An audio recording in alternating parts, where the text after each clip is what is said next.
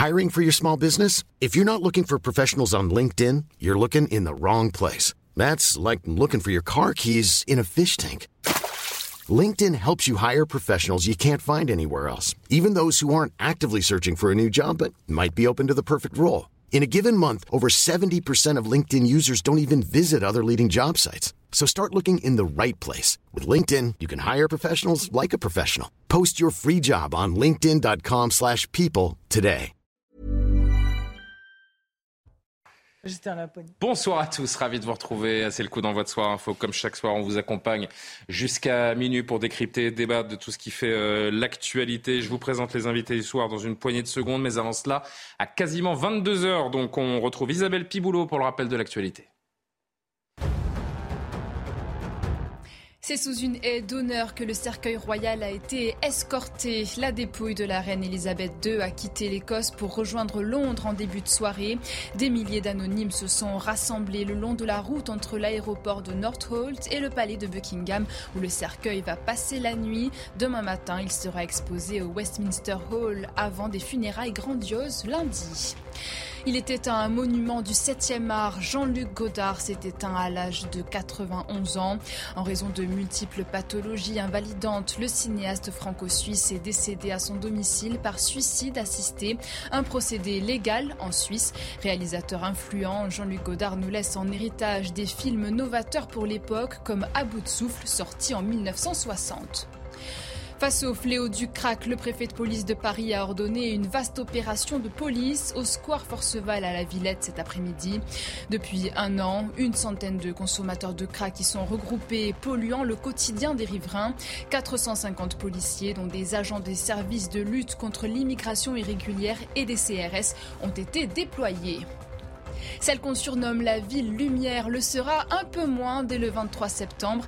À Paris, la tour Eiffel et les bâtiments municipaux seront éteints à partir de 22h.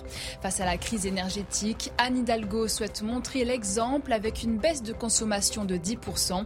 Elle entend aussi investir 286 millions d'euros dans la rénovation de l'éclairage public afin de le rendre 60% moins énergivore.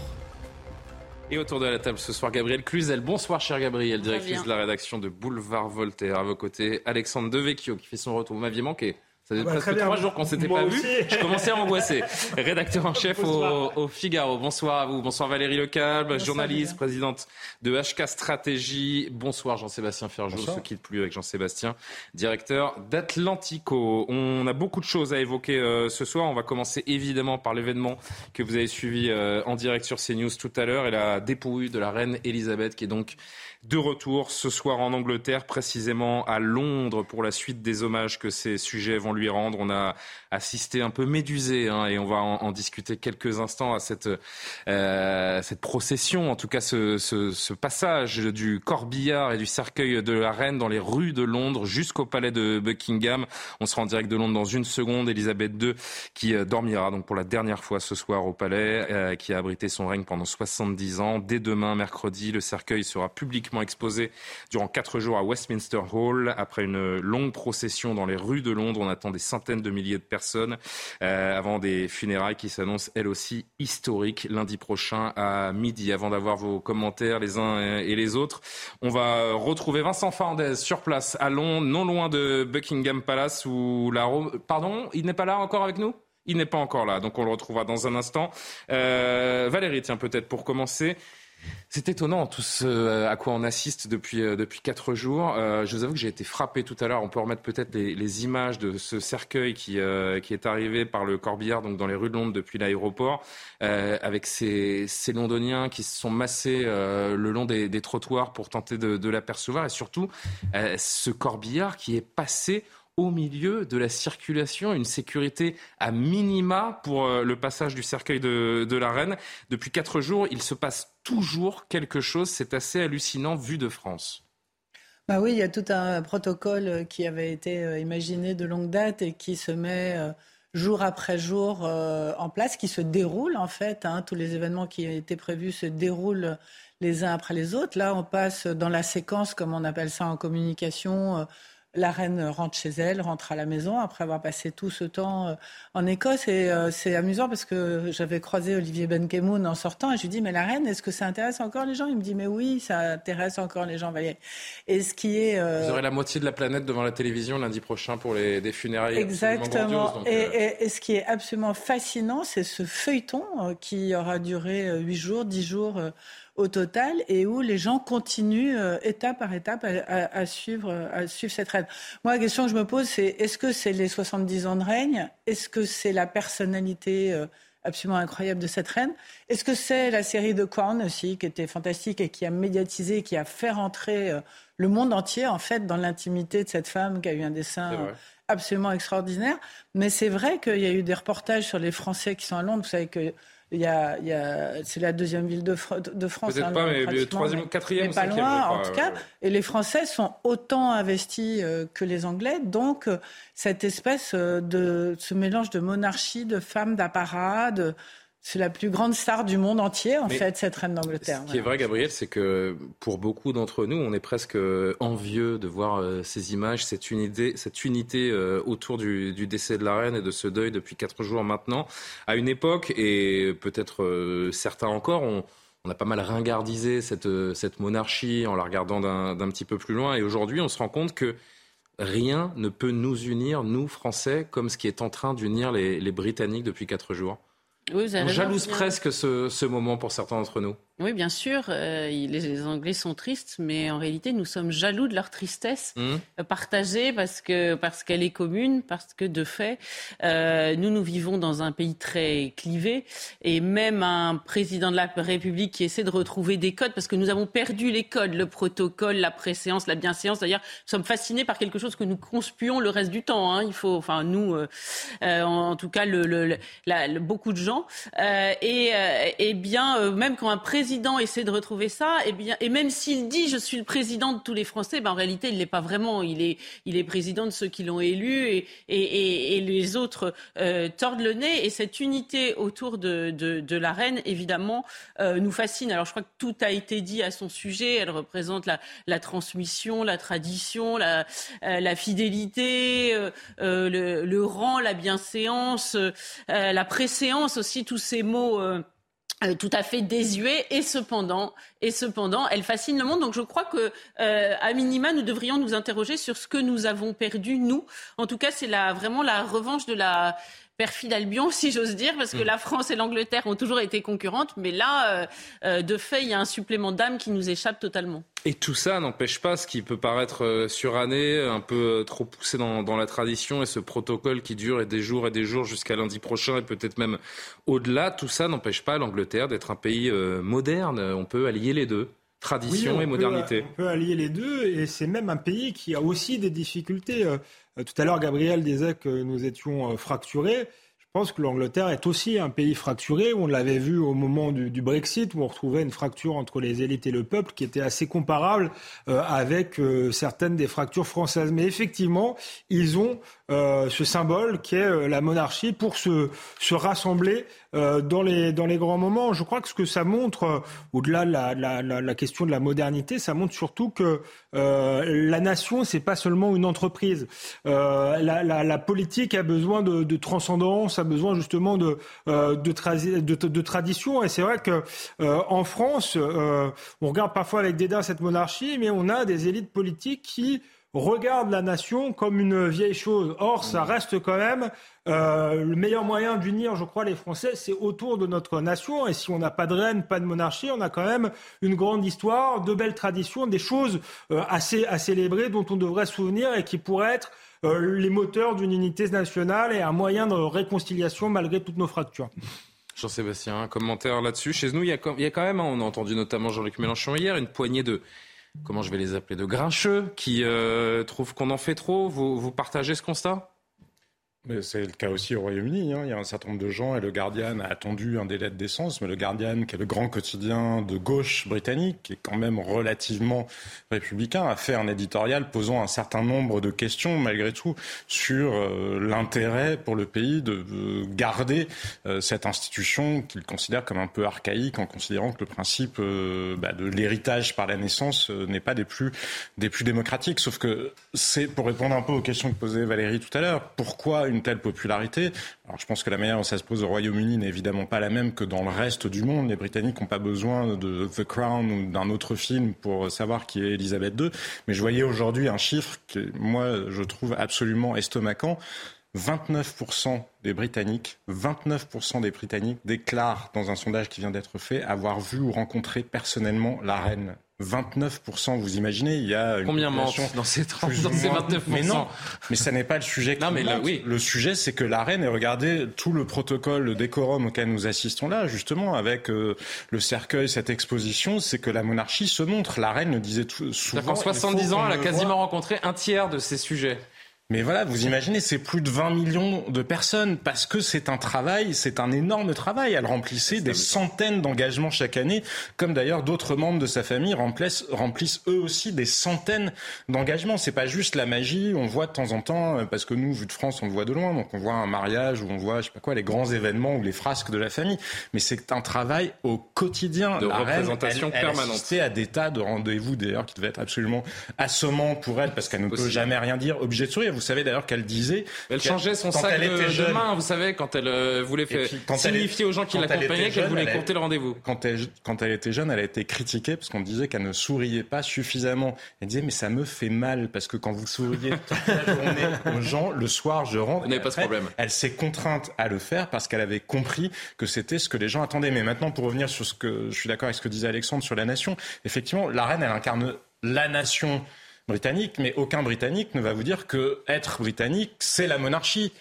Alors pourquoi est-ce que ce qui marche pas de l'autre côté, qui nous paraîtrait d'ailleurs euh, un peu absurde, on, serait censé l'appliquer en France quand on dit être français, c'est la République? Ben non, être français, ça n'est pas que la République, ce ne sont pas que des institutions, une tradition juridique ou politique, c'est évidemment aussi une histoire, un corps euh, culturel et bien d'autres choses encore qu'est euh, la nation française.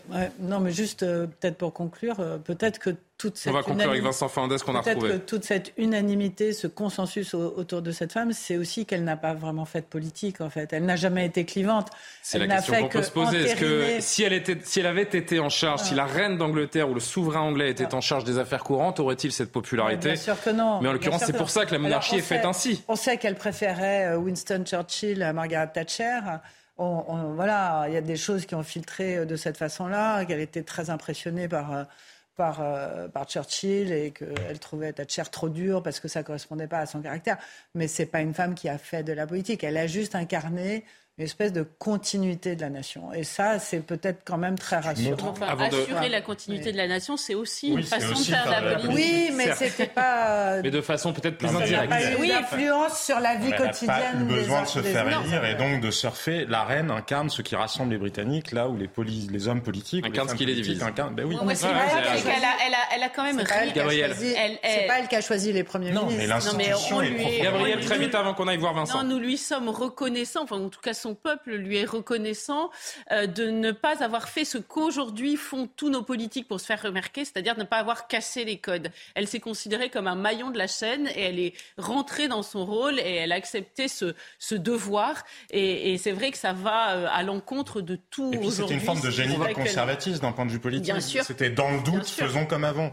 On va conclure sur euh, ce sujet, d'entamer toute autre chose avec Vincent Fernandez en duplex de Londres. Vincent, on a manqué un, rendez-vous il y a une dizaine de minutes. Je voulais vous parler parce qu'on a vu ces images que vous nous avez montrées, tous les envoyés spéciaux. On salue d'ailleurs Florian Tardif, Régine Delfour et notamment Antoine Estève qui, euh, vous accompagnent tous. Euh, l'une des premières choses que, qui nous a marqué euh, en cette soirée, cette séquence de l'arrivée du, du, corbillard dans Londres, c'est en effet cette foule autour et surtout cette sécurité à minima. Vue de France, ça paraît absolument incroyable de voir des images telles que celle-ci, le corbillard de la reine défunte d'Angleterre qui passe au milieu de la, circulation avec des cordons policiers, certes, mais pas forcément de, barrières ni une, sécurité donc maximale. Et puis, ces cinq jours que vous, euh, Vincent, et, tous les gens qui sont à Londres s'apprêtent à vivre d'une intensité euh, historique.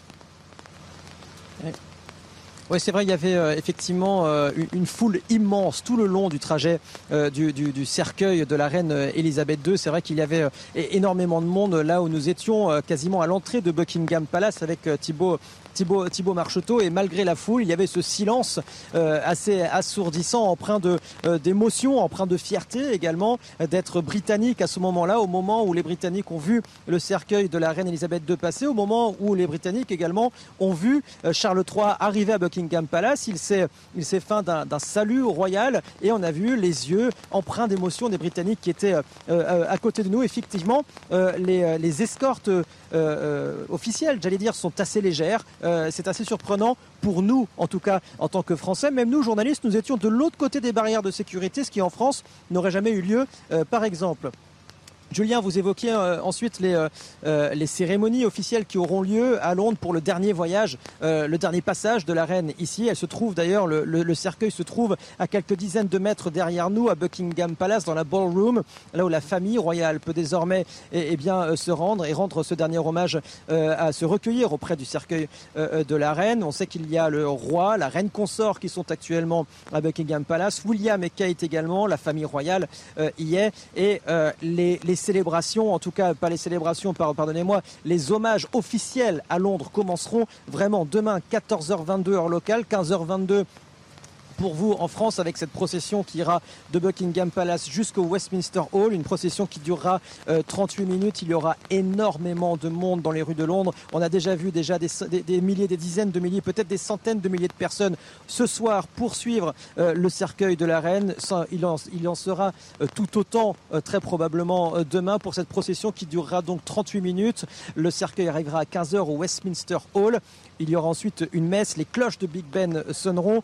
Le cercueil de la reine sera ensuite, euh, j'allais dire, exposé au Westminster Hall pendant 24 heures sur 24 jusqu'à lundi prochain, 6h30 du matin. Vous savez, le protocole prévoyait que le cercueil soit euh, disponible pour que les Britanniques viennent se recueillir 23 heures sur 24. Finalement, pour permettre au plus grand nombre euh, de le faire, il le sera 24 heures sur 24 à partir donc de demain soir jusqu'à lundi prochain à 6h30, juste avant donc les funérailles officielles. Vincent Fernandez, avec Thibault Marcheteau. J'en profite pour euh, euh, citer Charles Baget qui euh, accompagne également toutes les équipes de, de, CNews. Comme ça, on a, on a cité tout le monde. Et merci encore pour, pour ce travail. On vous suivra demain sur CNews. De toute façon, c'est en modovision cette séquence jusqu'à lundi. Donc, rendez-vous demain pour le nouvel épisode, j'ai envie de dire, de ce, de ce protocole et de ces commémorations qui nous tiennent tous en haleine. Retour en France avec un tout autre sujet, je vous le disais. Le comité consultatif national d'éthique ouvre la voie au suicide assisté. Alors qu'Emmanuel Macron veut euh, avancer dès le début de son mandat sur cette réforme sociétale hautement sensible, l'instance considère qu'il existe une voie pour une application éthique de l'aide active à mourir dans un nouvel avis qui a été rendu aujourd'hui. Dans la foulée, le président a annoncé le lancement d'une large consultation citoyenne sur la fin de vie en vue d'un possible nouveau cadre légal d'ici 2023, la fin 2023. C'est vrai qu'aujourd'hui, certains Français partent à l'étranger pour mettre fin à leur jour. C'est le cas notamment de Clémence, cette dame qui a choisi choisi la date pour son suicide assisté qui se passera en Suisse. Jeanne Cancard et Fabrice Elsner l'ont rencontré. Regardez et nous en discutons après. Je ne sais pas à qui je vais la laisser. C'est la plante de ma mère et je ne sais pas ce qu'elle va devenir. À 75 ans, Clémence souffre d'une dépression chronique. Il y a quelques mois, elle a déménagé en Belgique dans l'espoir d'avoir recours à une euthanasie. Mais face à la lenteur de l'examen de son dossier, elle a décidé de se tourner vers la Suisse pour choisir sa fin de vie. Je me trouvais absolument seule. Mon mari était décédé depuis 4 ans. J'étais sans enfants et sans famille proche. J'avais eu l'occasion d'assister euh, et d'accompagner des gens qui ont eu en France euh, une mort terrible et je ne me voyais pas du tout euh, finir en maison de retraite où personne ne viendrait me voir. Pour obtenir la permission de recourir au suicide assisté, Clémence a dû constituer un dossier médical important validé par une association suisse. Une démarche qu'elle a entreprise avec l'aide d'une organisation française, mais sans en parler à ses proches. Personne dans mon entourage n'est au courant, parce qu'il n'y a, a, pas une seule personne qui accepterait ça. Si, je pense qu'il y a des personnes, euh, il y a des personnes à qui je vais faire une lettre, oui. C'est pas encore fait. Mais il, faut, il va falloir que je m'y mette et c'est pas évident du tout. C'est ce qu'il y a de pire en fait. Aujourd'hui, Clémence connaît la date à laquelle elle mettra fin à ses jours, au mois de décembre. Une date qu'elle appréhende, mais à laquelle elle se dit prête. Je me dis que ça va aller très vite. À mon avis, je m'imagine ça comme, euh, euh, comme l'anesthésie lors d'une opération. Donc vous ne voyez même pas partir. J'estime que j'ai de la chance de pouvoir contrôler la façon dont je vais partir, oui. Oui. Je suis, terrifiée par le fait de mourir, mais je suis encore plus terrifiée par, euh, par le fait de continuer à vivre comme je vis alors. D'ici la mi-décembre, Clémence a encore quelques envies, comme lire des livres et écouter les chansons qui lui rappellent ses plus beaux souvenirs. Alors c'est un sujet évidemment extrêmement compliqué, quasi euh, philosophique et, et très euh, propre à chacun. Finalement, chacun a, son avis sur cette question. Avant d'en discuter, justement, je voudrais quand même qu'on distingue deux choses l'euthanasie et le suicide assisté pour nos téléspectateurs, que le débat soit le plus intelligible possible. Il y a une différence. L'euthanasie qui consiste à mettre fin à la vie d'une personne malade à sa demande, elle implique l'intervention d'un tiers, d'un médecin, d'un membre du corps médical. Ça se distingue donc du suicide assisté, qui est un acte létal accompli par la personne elle-même, souvent à l'aide d'une prescription. On vous a prescrit un médicament ou quelque chose qui vous permet donc euh, de mourir au moment où vous l'avez euh, décidé, décidé. Pardon. Gabriel Cluzel, sujet éminemment sensible. On va faire une première prise de parole avec vous, ou peut-être une, une deuxième, parce qu'on va marquer une pause et on continuera la discussion. Sujet éminemment sensible qui revient dans le débat public et, et politique. Alors moi, j'ai été extrêmement touchée par ce, ce, ce témoignage. De fait, euh, euh, cette personne est dans de grandes souffrances. Et. Psychologiques. Euh, et, euh, et, je me rends compte que la seule solution finalement que la société est capable d'apporter aujourd'hui, c'est de lui dire, euh, ou en tout cas elle le comprend ainsi, c'est qu'il faut mourir. Et, je trouve ça assez terrible et assez contradictoire parce que demain, si cette dame se jetait de désespoir dans la Seine, eh bien le pompier qui la rattraperait euh, euh, serait fier de lui, nous serions fiers de lui, nous le il serait décoré même, euh, parce qu'évidemment ce serait une vie sauvée. Et là, on a l'air de considérer comme normal que finalement elle, elle, elle, décide de, de, de, de, mettre fin à ses jours par, par désespoir. Moi, je me demande quelle boîte de Pandore nous sommes en train d'ouvrir et, euh, et, et, et, quel euh, regard nous vont porter sur notre société. Ne serait-ce que cette formule, mourir dans la dignité, j'ai du mal à... Si quelqu'un me demande qu'est-ce que ça veut dire mourir dans la, dans la dignité, qu'est-ce que, qu'est-ce que je peux lui apporter comme réponse J'ai quand même l'impression, euh, j'ai quand même l'impression que le témoignage que vous avez pris là est un petit peu particulier parce que bah, c'est forcément particulier quand on fait témoigner quelqu'un qui a décidé de mettre fin à ses jours. Mais, mais c'est justement, c'est le débat. Non, ce qu'on peut dire, c'est qu'aujourd'hui, le comité éthique a rendu un avis favorable, ce qui est complètement euh, surprenant parce qu'il avait rendu plusieurs avis défavorables jusqu'à maintenant. On a si changé vous regardez bien, si vous regardez bien la raison pour laquelle il a rendu un avis favorable, c'est parce qu'il dit qu'il y a des maladies dont on sait qu'elles ne sont pas guérissables et qui entraînent une souffrance extrêmement forte pour les patients mmh. et que donc la loi Leonetti qui ne permet que la sédation profonde de fin de vie, de toute fin de vie, ne permet pas de répondre à ce sujet-là. Donc là, ce qu'on vient de voir est un peu décalé, je trouve, par rapport euh, au débat euh, actuellement. oui, mais comme dit Gabriel, nous ouvrons une boîte de Pandore dès l'instant où nous légiférons. Et le cas de cette dame qui est en souffrance et personne ne peut le contester, cette dame est en souffrance, elle l'exprime. Emmanuel Macron mais moi, a fait référence hier hein, en se confiant à la presse présidentielle, la seule chose qui était en on le reste, il parle, mais c'est en off, donc mm. pas le droit de répéter. Mais voilà, qui a été plutôt favorable au modèle belge. Le modèle belge, c'est précisément de permettre à des gens, il y a des adolescents à qui on a autorisé justement des suicides assistés parce qu'ils étaient déprimés.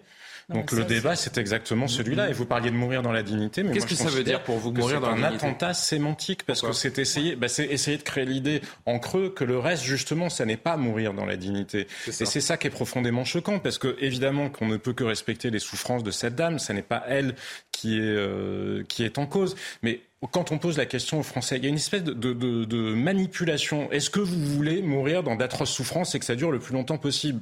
Curieusement, les gens répondent non. Mais dans la vraie vie, ça ne se passe pas comme ça. Et quand on voit, et nous sommes tous, c'est d'ailleurs complètement absurde de, vénérer la reine d'Angleterre qui n'a cessé de montrer que nous étions chacun des individus et aussi porteurs de quelque chose qui nous dépasse, et de ne plus vouloir l'appliquer pour les, pour les individus. Puisque l'euthanasie, précisément, c'est ça existe déjà en réalité dans la loi Claes-Leonetti. Dans la loi Claes-Leonetti, vous le disiez, pour les maladies et pour les personnes en C'est le droit. De, alors, je vais le donner à nos téléspectateurs. Euh, la loi de 2016 a institué donc cette loi qui est en vigueur aujourd'hui a institué un droit à dormir avant de mourir pour ne pas souffrir avec la sédation profonde et continue jusqu'au décès pour les malades en phase terminale en très grande souffrance. Donc, le pronostic est engagé à court terme. Pourquoi cette loi ne suffit-elle pas pour le droit à mourir dans la dignité, ce qu'ils veulent, c'est justement aller plus loin et aller vers le cas comme cette dame. Et effectivement, il est consternant de constater que la seule chose que la société a proposé à des personnes en souffrance, qu'elles soient de, de douleurs psychologiques, Franchement, quand on voit ce qu'on a fait, la manière dont on a traité aussi les personnes âgées pendant, pendant, le, pendant le confinement. On va poursuivre la, discussion. Euh, on va poursuivre la discussion. Il y a beaucoup de choses à dire. J'ai beaucoup de questions à, à vous poser. C'est oui, c'est hautement euh, philosophique. Faut-il légiférer? Faut-il franchir cette, euh, cette ligne? On continue d'en discuter, mais on marque une, une petite pause d'abord. À tout de suite dans Soir Info. De, retour, pardonnez-moi, dans Soir Info, il est 22h30. On poursuit les débats dans une poignée de secondes, mais d'abord le rappel de l'actualité avec Isabelle Piboulot. Cinq jours après le décès d'Elisabeth II en Écosse et l'effervescence à Londres, fraîchement rentré d'Irlande du Nord, le roi Charles III a accueilli le cercueil de la reine au palais de Buckingham où il passera la nuit. Il sera ensuite exposé au Westminster Hall dès demain matin avant des funérailles royales prévues lundi. En France, les flammes font à nouveau des ravages en Gironde. La piste criminelle est privilégiée. Plus de 1500 hectares ont été détruits cet après-midi, soit un total de 3270 depuis hier. Le feu s'était déclaré dans la commune de Somos. Plusieurs centaines de personnes ont été évacuées, notamment à Sainte-Hélène. Un feu qui n'est pas à s'en rappeler, ce de juillet-août où 30 000 hectares avaient été ravagés en Gironde. Six départements placés en vigilance orange dans le sud-est de la France. Après les chaleurs d'hier, des orages sont attendus dès demain matin et pourraient être violents. Alors prudence, ces six départements sont également concernés par une vigilance jaune pluie-inondation. Toujours en compagnie d'Alexandre Devecchio, Jean-Sébastien Ferjou, Gabriel Cluzel, Valérie Lecable. On poursuit la, la, discussion et les débats autour de cet avis donc rendu aujourd'hui par le Comité consultatif national éthique qui ouvre la voie au suicide assisté alors que dans la foulée, le président Macron a annoncé le lancement d'une large consultation citoyenne sur la fin de, de vie en vue d'un possible nouveau cadre légal d'ici 2023. La question qu'on se pose, c'est pourquoi la loi de 2016 ne suffit pas à certains? Faut-il franchir une, nouvelle ligne? Un débat éminemment, sensible. Euh, Alexandre Devecchio, on, poursuit cette discussion qu'on qu a démarrée juste avant la pause. On parle de dignité. Déjà, on s'est posé la question mourir dignement. Qu'est-ce que ça veut dire? Est-ce que nous ne sommes dignes que lorsque nous sommes autonomes? Est-ce que être euh, âgé, fragile, euh, ça implique forcément de se poser cette question de la mort? Parce que c'est finalement la question sous-jacente à ce débat. Bah, ce qui est paradoxal, c'est ça, ça sous-entend qu'il y aurait des morts indignes. Moi, je ne sais pas ce que c'est une mort indigne. Euh, Quelqu'un qui mourrait vieux et faible, il serait euh, indigne. Je crois que ce, ce, ce voilà, c'est pas le, le bon vocabulaire en tout cas pour traiter de cette question-là. Moi, philosophiquement, je ne suis pas spécialement croyant, donc je, je n'absolutise pas, bah, absolutise pas euh, la vie. Je pense que peut-être dans certains cas, dans des d'immenses souffrances, euh, la mort peut être euh, une solution. Mais ce que Mais je dans d'immenses souffrances, moi, c'est là que je, je, me pose question et que je vous interroge. Dans d'immenses souffrances, la loi de 2016 euh, inclut les soins palliatifs. Il peut y avoir, il peut y avoir des exceptions pour ne pas souffrir. Il peut y avoir des exceptions. Je pense, le, on parlait de, à la pause, pour rien vous cacher, du locking syndrome, de, de gens qui n'ont plus que leurs yeux pour pour euh, communiquer, euh, paralysie euh, totale et qui seraient prisonniers de leur corps. Je me mets à leur place. Peut-être que ces gens-là, qui peuvent pas s'administrer la mort eux-mêmes, voilà, peut-être que la question se pose pour ces gens-là. mais j'allais vous dire que quand je vois votre reportage, euh, euh, je crains quand même des, avant la pause, des, dérives. Nous rejoignent, on a le témoignage voilà. d'une dame qui euh, va aller en Suisse euh, mettre fin voilà. à ses jours alors qu'elle est dans une dépression ça, totale. Ça ne pose pas de problème, mais à certaines conditions, celles que je vous ai données. Et ce que j'ai peur, c'est que dans une société utilitariste, euh, il y ait des dérives. Et pour le coup, j'ai trouvé votre reportage, je l'ai trouvé hallucinant parce qu'on est manifestement en présence d'une dérive. Je ne sais pas comment ce dossier a pu être euh, euh, accepté. pour ceux qui n'auraient pas vu, c'est une femme en parfaite santé qui est simplement déprimée. Parfaite santé physique. Physique, mais qui est déprimée, qui est déprimée pour des bonnes raisons, parce que elle a perdu son mari et qu'elle a personne pour venir la voir, donc elle s'ennuie, elle se sent abandonnée en pleine solitude, et donc on pourrait se dire que la société pourrait imaginer des choses pour qu'elle se sente moins seule plutôt que de la, la condamner à mort. Et peut être soulagée plutôt que la vie abrégée. Abrégée, oui. Et on peut même se demander, c'est ce que je disais, si c'est pas un appel au secours. Parce qu'en réalité, il y avait quelque chose pour les gens déprimés qui s'appelle le suicide. Pas besoin d'un suicide assisté. Donc, euh, je me dis que si elle demande un suicide assisté, c'est peut-être parce que elle a besoin qu'on se, euh, qu'on se sente concerné par son sort. Et donc, je vous disais, dans un système en plus euh, économique où on est dans une espèce de rationalité budgétaire, on va se dire bah, telle personne est âgée, finalement elle sert plus à rien dans la société, elle demande à mourir, on abrège sa vie. C'est le risque d'aller vers une forme de bureaucratisation de la, euh, de la mort, et ça je trouve ça très inquiétant. Et pour le coup là, l'exemple suisse montre que les, les, dérives sont, sont, très probables. Je ne sais pas si vous avez fait exprès de choisir ce, ce reportage-là, mais si c'est à hasard, c'est très impressionnant parce que ça veut dire que les dérives sont très, très répandues. et Fabrice Elsner qui, qui font ce travail d'investigation et qui ont rencontré euh, cette dame et qui ont pu la, lui permettre de, de témoigner. Quel message, Valérie, enverrait une loi sur une aide active à mourir dans notre société? Moi, je, suis euh, opposée à une aide active à, mourir. Euh, c'est un sujet auquel j'ai pas mal réfléchi depuis assez longtemps. J'ai deux raisons très fortes. Mhm. Une raison, c'est que on, a, on connaît tous autour de nous, et ce sont des choses qui arrivent, des personnes qu'on dit condamnées par la médecine, et soit les progrès de la médecine, soit une vitalité assez exceptionnelle, soit des circonstances font que, eh bien, il y a des gens qui reviennent. Voilà, on croit que les gens sont condamnés, mais non, ils ne le sont pas. Ils reviennent. Et moi, j'ai plusieurs exemples en tête. Donc ça, c'est la première raison. Je pense que tant qu'on est vivant, il y a toujours un espoir. On n'est pas mort, ça a l'air bête de le dire, mais tant qu'on est vivant, il reste quelque chose, une énergie vitale dont on ne sait pas ce qu'elle va donner et qu'on ne peut pas amputer cette possibilité-là. Donc ça, c'est ma première raison très forte. Et ma deuxième raison très forte, c'est que pour avoir accompagné aussi un certain nombre de personnes, je pense que la fin de vie est un moment très important qu'il ne faut surtout pas euh, esquiver, en fait. Je comprends que ça puisse faire peur, je comprends que ça puisse être difficile, je comprends des tas de choses, mais je pense que c'est un moment où il se passe des choses absolument considérables. L'exemple le plus récent qui me vient à l'esprit, qui est public, c'est Axel Kahn incroyable. Quand même, Axel Ancien président de la Ligue contre le cancer qui, a, est mort d'un cancer. Qui a annoncé qu'il était sur le point de mourir. Et il est allé à l'hôpital se faire euh, accompagner pour sa fin de vie. Et il s'avère que je ne connais, je le connaissais pas suffisamment bien, mais je connais très très bien des très très proches qui l'ont vu. Et je suivais tout ce qu'il postait euh, sur euh, Internet presque jusqu'à la fin, presque jusqu'au dernier jour. C'était que des messages d'espoir, que des messages de, de, de, moments de vie absolument intenses et incroyables qu'il a vécu. Dans ce cas, c'est vrai qu'on peut parler d'une très grande dignité de sa part euh, dans, les, dans les jours qui ont précédé son départ. Nous sommes d'accord. Et euh, c'est celui qui est connu et qui est public, mais vous en avez plein hmm. des exemples comme ça. Et cette partie-là de la vie ne peut pas être escamotée parce qu'elle elle fait partie de la vie finalement. Le, hasard de, l'actualité, et on en reparlera tout à l'heure pour, pour bien d'autres raisons et pour l'aspect culturel et cinématographique, mais le hasard de l'actualité veut que Jean-Luc Godard euh, est, rendu l'âme aujourd'hui. Et euh, on a appris donc euh, qu'il a eu recours au suicide assisté et euh, quelqu'un de très proche de lui témoigne dans les colonnes de, de Libération aujourd'hui. Il n'était pas malade, dit-il, dit cette personne. Il était simplement épuisé il avait pris la décision d'en finir. C'était sa décision et c'était important pour lui que ça se sache, euh, Jean-Sébastien. On est dans le cas de cette dame dont on a entendu le témoignage il y a quelques instants, où ce n'est pas la maladie qui vous emporte, mais on est vraiment dans un, dans un choix personnel.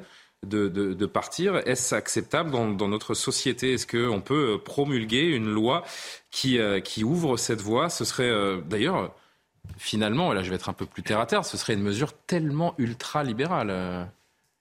Non, je ne crois pas. bref, c'est un autre débat.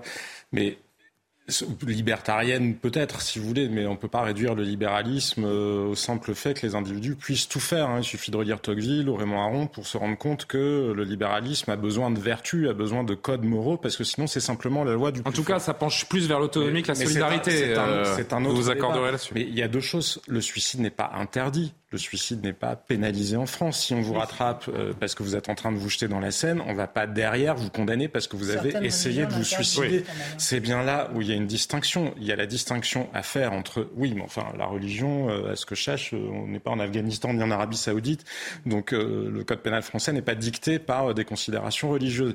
Mais rien n'empêche les gens de se suicider. Là, c'est un autre débat. Le débat, c'est faut-il que la société soit associée à ce suicide. Et c'est là où on entre dans d'autres questions, parce qu'on pourrait dire... Et on va contraindre les gens à envisager du coup, cette mort. Il y a une offre qui va créer une demande. Euh, on pourrait dire que c'est un débat uniquement matériel. Finalement, ne, ne, le feront que ceux qui le souhaitent. Sauf que ça a un impact sur l'ensemble de la société, et pas uniquement pour des raisons morales, mais parce qu'on l'a vu dans les pays qui sont allés plus loin sur le sujet, que ce soit en Belgique, que ce soit en Pays-Bas, que ce soit en Suisse, c'est changer de regard sur la vie. Parce que le problème, quand je vous disais que tout à l'heure, c'est un attentat sémantique de parler de mourir dans la dignité, pourquoi on prend les Français, ou bref les citoyens témoins, et on leur demande de se projeter en disant pour l'instant vous êtes en pleine forme, imaginez ce que vous serez quand vous serez potentiellement dans une vie euh, plus affaiblie et dans la souffrance.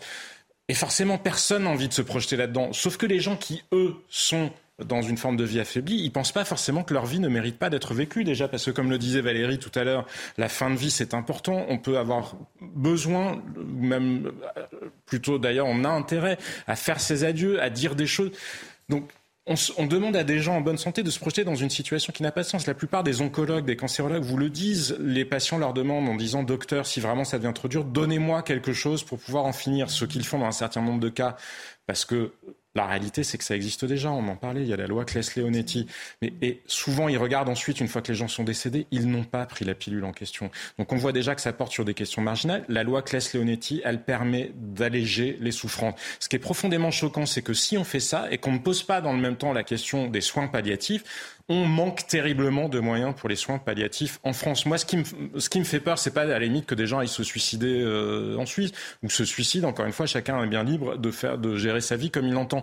C'est que derrière ça, on renonce d'un à assurer une dignité pour les personnes âgées, on renonce à aller vers les gens en souffrance psychologique et puis dire bon bah. Et comme disait Gabriel tout à l'heure, c'est une sorte de boîte de Pandore qui. Euh, non mais voilà, vous voyez, c'est un énorme renoncement par rapport à la souffrance qui est gérable par la médecine et la médecine française est terriblement en retard. Et c'est un énorme renoncement vis-à-vis des personnes qui, justement, sont, sont dans des situations de solitude, d'isolement et qu'on ne sait pas aider. Euh, Gabriel, avant de vous entendre, je voudrais juste vous soumettre cette réflexion de, Claire Fourcade que j'ai lue dans les colonnes du, Figaro, de, l'excellent euh, Alexandre Devecchio notamment, Claire Fourcade qui est euh, médecin, présidente de la Société française d'accompagnement et de soins palliatifs. Elle dit dans le Figaro, donc, tout le monde doit avoir conscience de la portée de ce changement. Donc elle évoque un éventuel changement de loi, car si personne ne sera obligé de demander une euthanasie, tout le monde sera obligé de l'envisager. Chaque patient se demandera, est-ce que abréger ma vie serait mieux pour moi, pour mes proches, pour la société? Ah c'est très, très profond et chacun devrait réfléchir à cette phrase. En réalité, euh, on, euh, là, euh, on a une conception absolue de la vie. La vie en soi est digne, d'ailleurs. Hein, ce, mot de dignité, vous avez raison de le dire, c'est un des scandales de cette affaire, c'est qu'il a été dévoyé. Chaque vie humaine, chaque petit humain en, naissant peut se dire que sa vie était, était digne. Et là, on va mettre un curseur sur la dignité de la vie. Quelle est la, la vie digne, finalement? Moi, quand je regarde cette personne qui témoignait, je me dis c'est très violent pour d'autres qui aussi ont peut-être le même genre de vie et qui doivent se dire mais alors moi aussi il faudrait que je me, je, je, me pose la question parce que le contraire de mourir dans la dignité c'est vivre dans l'indignité. Donc on suppose que des gens vivent dans l'indignité. Et petit à Donnons les moyens à nos soignants, à nos hôpitaux de, de, de bien remplir les, ce, que, ce, que, propose la loi Leonetti avec ses, ses soins palliatifs et cet euh, abrègement des souffrances. Et peut-être qu'on répondra à la demande de certaines de ces personnes. Vous vous rendez compte qu'on est en train de répondre à la souffrance euh, par une seule solution, ah euh, qui est la mort. D'autant que même l'expression des volontés, c'est pas gravé dans le marbre, et ça tous les médecins le savent eh bien. C'est-à-dire que euh, déjà, en fonction du temps, comme vous l'avez dit très justement, on peut quand on est jeune porter un regard sur notre vie future qui en fait ne sera pas celui qu'on aura à ce moment-là. Et puis prenons les personnes âgées, on sait bien que leur humeur est extrêmement fluctuante, un traitement mal équilibré ou même une visite parfois trop de solitude peut, peut, peut les pousser dans la dépression. Et, et cette solution extrême extrême que qu'on leur offre, qui est la mort, est évidemment terrible. Donc tout ça me semble extrêmement dangereux. Mais il y a, pour moi, il y a, il y a encore d'autres scandales. Vous avez parlé d'utilité. On va être tenté de, de réfléchir à l'utilité de tout ça. Et même au coût. Vous savez, il y a eu un, je l'ai noté pour pas l'oublier, il y a eu un, un, un, colloque, un congrès de la mutualité française, des mutuelles. Vous savez, les mutuelles mhm. qui qui, qui complètent les, les, les, les aides, la sécurité sociale. À Marseille, en, ça vient de se passer en début septembre. Parmi les nombreux sujets abordés, il y a eu l'euthanasie. Vous trouvez pas qu'ils sont un peu jugés partis quand même? Alors, euh, euh, c'est quand même assez terrible. On sait très bien que c'est euh, en, en, fin de vie, évidemment, qu'on coûte le, le, le, plus cher à ce, à ce système-là. Par ailleurs, je, je constate que aujourd'hui, nos gouvernants n'ont plus que euh, cela à offrir. Moi, je, euh, Emmanuel Macron, son précédent quinquennat, c'était PMA, GPA. Euh, François Hollande, c'était le mariage pour tous. On a l'impression que nous ne sommes plus que dans le sociétal, le, le, comme, comme si tout, tout le reste était paralysé. Et finalement, bah, on a, ça leur donne l'impression d'avancer. de me mettre de l'autre côté pour tenter de comprendre. Mais je, je me dis que si on, on en arrive à ces discussions, c'est que vous avez des, des Français, enfin là on est en France, donc on parle des Français, mais ça peut arriver évidemment partout, qui, qui, qui réclament cela, qui euh, il y, y, a une volonté ah, de, comme, comme, comme souvent, euh, comme souvent, il y a aussi des minorités euh, agissantes. Hein. On parlait de Jean-Luc Goyard qui a tenu à médiatiser sa mort, paix, paix, à son âme. Euh, mais euh, on voit bien je, les, les artistes demain se s'emparer de ce genre de débat. Je, vous rends la parole tout de suite, Alexandre, pour aller dans, dans ce sens. Lynn Renault, qui s'est exprimée sur ce sujet dans les colonnes du Parisien, regardez ce qu'elle dit. Mourir dans la dignité, ne serait-ce pas normal? Aujourd'hui, on peut choisir sa façon de vivre, mais on ne peut pas choisir sa façon de mourir. Pour moi, c'est très important. Je ne peux pas imaginer mourir enchaîné, contrainte. Si notre vie nous appartient, il doit exactement en être de même pour notre mort. Je souhaite de tout cœur que cette loi passe et vite. Le président Macron est favorable à cette loi. Il me l'a dit à moi, mais aussi publiquement le 2 septembre dernier lors de son discours lorsqu'il m'a remis la grande croix de la Légion d'honneur. J'étais avec Alexandre. n'est pas interdit. Oui. Peut-on ignorer cette demande croissante des Français à choisir leur fin de vie? Ah, c'est la demande de Lino Renault, qui est une personnalité euh, médiatique. Je n'ai pas l'impression qu'il y ait des manifs dans la rue pour exiger la fin de vie. Ceci étant dit, moi je crois que s'il y avait un référendum, le oui l'emporterait parce qu'effectivement il y a la peur de mourir dans, dans, dans, dans grandes souffrances et effectivement l'une des solutions ce serait d'améliorer les soins palliatifs, de créer une société en réalité euh, plus humaine, je crois. Euh, mais moi je suis pas complètement opposé. Je pense dans certains cas parce que ça peut justifier, mais encore une fois il me semble impossible de légiférer là-dessus sans conduire à des dérives. Ce que disait Gabriel, euh, ce, ce, que disait Gabriel Cluzel est, très juste. Je vais être très concret. On a vu il n'y a pas si longtemps avec des, des, des affaires autour euh, des maisons de retraite comment on traitait déjà les personnes âgées comme des chiens euh, en fin de vie. On sait qu'on est dans une société extrêmement vieillissante. On sait que ça va avoir un coût. Est-ce qu'il ne va pas y avoir la tentation euh, finalement euh, voilà, d'abréger euh, la vie des gens. Et effectivement, je reviens sur ces termes. Environnemental, hein, certains ont commencé à en parler. Oui, aussi mourir, mourir dans la dignité. Est-ce que ça voudrait dire, on va être très concret, euh, que la vie d'un handicapé lourd, par exemple, serait indigne? Ça, ça fait poser des questions. C'est de se poser la question qui est indigne. Oui, oui, mais mais ça en revient. En fait, le, bah, débat amène à se poser des questions comme ça. Donc c'est un débat quasiment quasiment métaphysique. Et, et je crois que c'est pas raisonnable finalement de le, de le confier à l'État, ou je crois que c'est quelque chose d'éminemment euh, euh, personnel. Et ensuite, juste, juste un dernier mot sur, la classe politique que nous avons, parce que euh, j'aimerais bien qu'elle soit cohérente parfois. Jean-Sébastien Ferjou parlait du, du, Covid tout à l'heure. Pour le coup, on a été dans une période délirante où on a oublié que la mort faisait partie de la vie. Il fallait sauver euh, les gens à tout prix. On a bloqué toute une société euh, pour euh, sauver des gens, tout en les faisant mourir parfois de manière inhumaine parce qu'ils ne pouvaient pas voir leur famille. Et aujourd'hui, les mêmes qui ont fait tout ça se veulent faire une loi sur l'euthanasie, c'est quelque chose d'extrêmement paradoxal et donc c'est même effrayant parce qu'on se dit qu'on est guidé par des gens qui n'ont aucune cohérence et qui demain, voilà, poussés par tel ou tel lobby, pourront euh, faire des choses potentiellement euh, extrêmement, euh, extrêmement dangereuses pour la société. Valérie, le chef de l'État qui a annoncé le lancement d'une consultation en, vue d'une possible loi fin 2023, une convention citoyenne qui sera constituée dès octobre, qui rendra ses conclusions en mars, des débats qui seront organisés à travers toute la France afin d'aller, je cite, vers tous les citoyens. Le gouvernement engagera un travail concerté et transpartisan avec les parlementaires D'après donc la présidence, on commence à connaître quand même l'amour d'Emmanuel Macron pour les grands débats populaires, mais dans ce cas précis,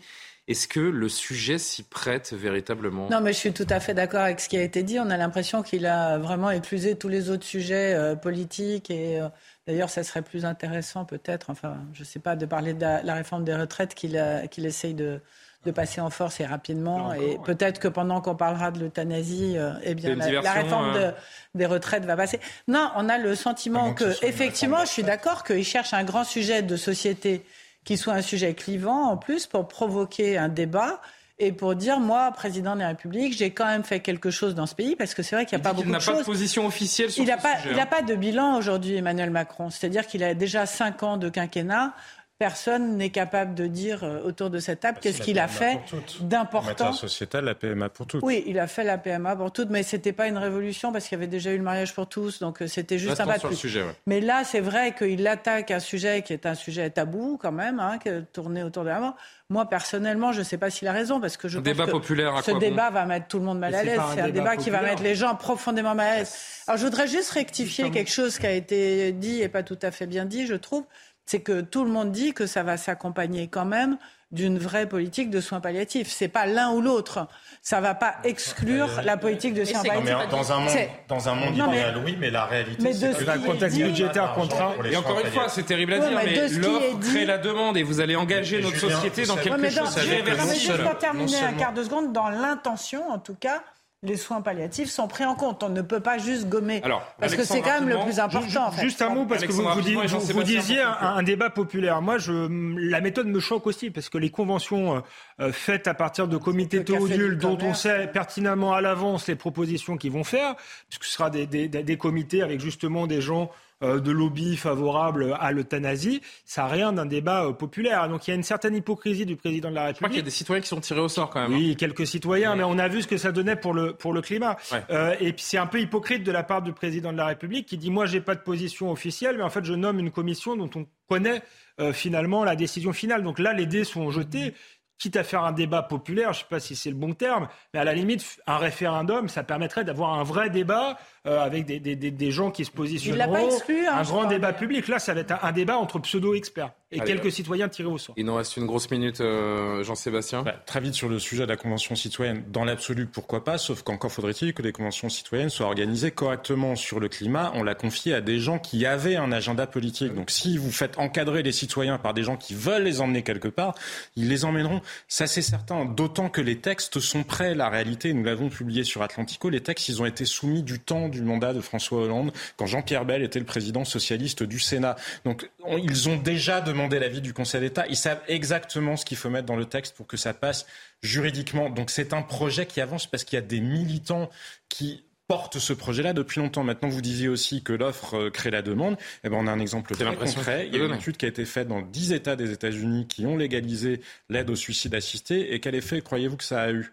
Une augmentation du taux de suicide, mais pas juste des suicides assistés, y compris des suicides non assistés. Ça montre bien que derrière, ça met effectivement chacun, et vous citiez Claire Fourcade tout à l'heure, ça met effectivement chacun en se disant, mais finalement, ça crée une atmosphère. vaut le coup d'être vécu. Et juste pour conclure, je me souviens que Dave, le chanteur Dave, très courageusement, il est néerlandais, c'est permis euh, aux Pays-Bas, il racontait comment sa mère a été euthanasiée et en disant, avec le recul, je me rends compte qu'elle l'a fait pour nous soulager lui, je ne sais plus s'il a un frère ou une sœur, bref, peu importe, lui et sa famille, elle l'a fait pour nous soulager beaucoup plus parce qu'elle voulait le faire elle.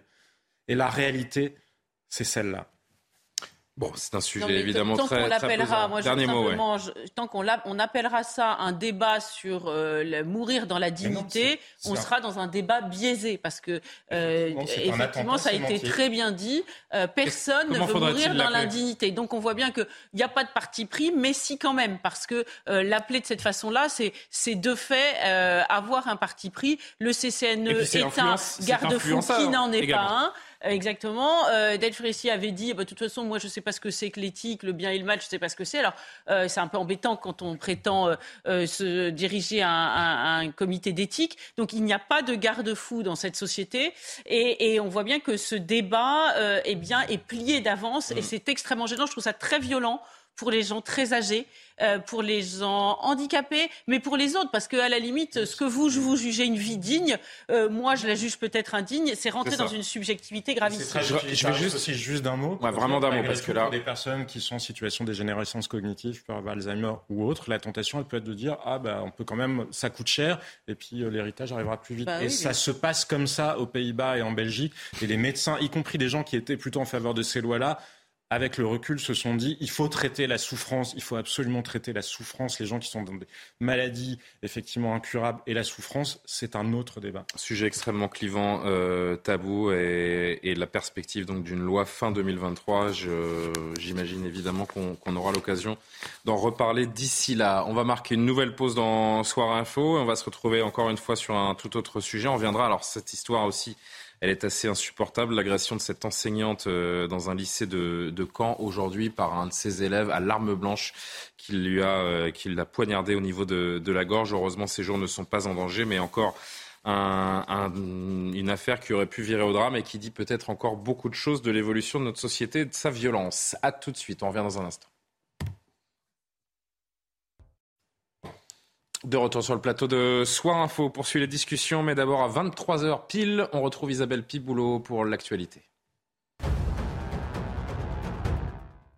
Et d'honneur que le cercueil de la reine Elisabeth II a été escorté. Des milliers d'anonymes se sont rassemblés le long de la route entre l'aéroport londonien de Northolt et le palais de Buckingham où le cercueil va passer la nuit. Demain matin, il sera exposé dans la nef de Westminster Hall avant des funérailles grandioses lundi à l'abbaye de Westminster.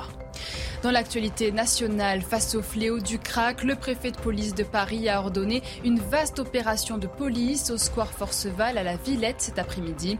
Depuis un an, une centaine de consommateurs de crack y sont regroupés, polluant le quotidien des riverains. 450 policiers, dont des agents des services de lutte contre l'immigration irrégulière et des CRS, ont été déployés. Celle qu'on surnomme la ville lumière le sera un peu moins dès le 23 septembre. À Paris, la tour Eiffel et les bâtiments municipaux seront éteints à partir de 22 heures.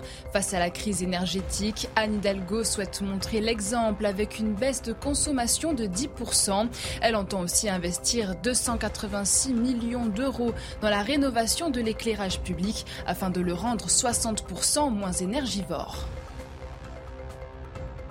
On en dira un mot de cette information. Euh, la ville lumière qui n'en a plus que le nom, euh, finalement. Euh, bientôt, Alexandre Devecchio, Jean-Sébastien Ferjou, Gabriel Cluzel, Valérie Lecal. Mais avant d'éventuellement évoquer la fin de l'éclairage des monuments parisiens à partir de 22h d'ici la fin septembre, retour sur cette information terrible. Cette professeure agressée à l'arme blanche, ça s'est passé dans un lycée de Caen par un élève de seconde en plein cours. Elle a été poignardée au niveau de la gorge. Ses, jours, heureusement, ne sont pas en danger. L'auteur a été interpellé et placé en garde à vue. Que s'est-il passé? Sandra Buisson du service police-justice de CNews nous en dit un peu plus. L'agression a eu lieu ce matin pendant l'intercours vers 11h15 au sein du lycée Malherbe de Caen. Un élève de 15 ans, euh, scolarisé en classe de seconde, a porté un coup de couteau à la professeure de lettres qui était chargée de sa classe.